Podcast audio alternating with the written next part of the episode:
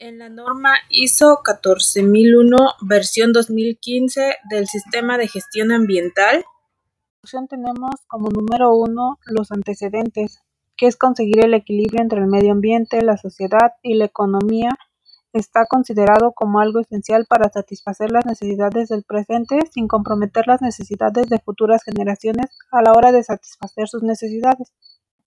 En el número 2, el objetivo de un sistema de gestión ambiental la norma proporciona a las organizaciones un marco con el que proteger el medio ambiente y responder a las condiciones ambientales combatientes, siempre guardando el equilibrio de las necesidades socioeconómicas.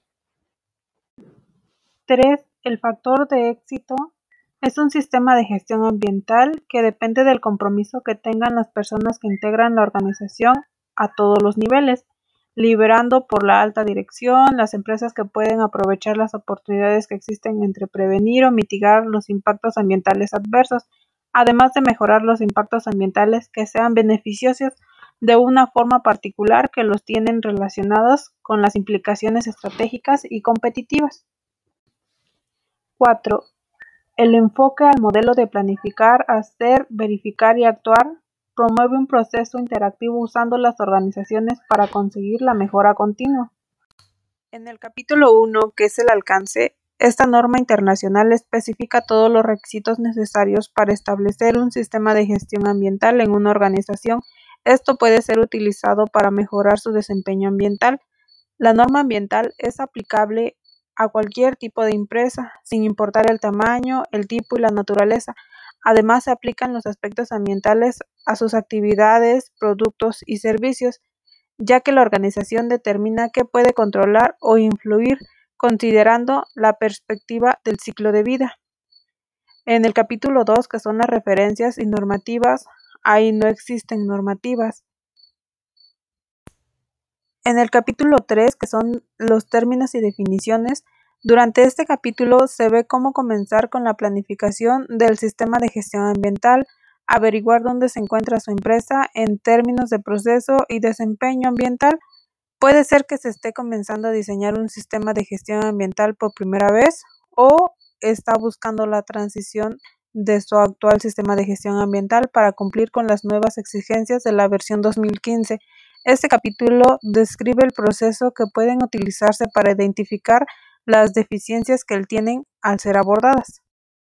En el capítulo 4, que es el contexto de la organización, en este capítulo se centra el nuevo requisito para entender el contexto de los factores internos y externos de la empresa, para identificar que pueden afectar a la forma en la que la empresa puede gestionar sus operaciones. En este capítulo se descubren las necesidades para desarrollar una comprensión de las necesidades y expectativas de las partes interesadas, ya sean internos o externos, además de la necesidad de definir el alcance de un sistema de gestión ambiental.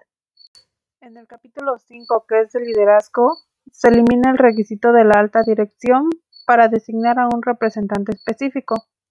En la alta dirección es directamente responsable para asegurarse que el sistema de gestión ambiental consigue todos los resultados que esperaba. Durante este capítulo se involucra a la alta dirección ya que debe definir y comunicar todas las funciones y responsabilidades que son relativas al sistema de gestión ambiental en toda la empresa.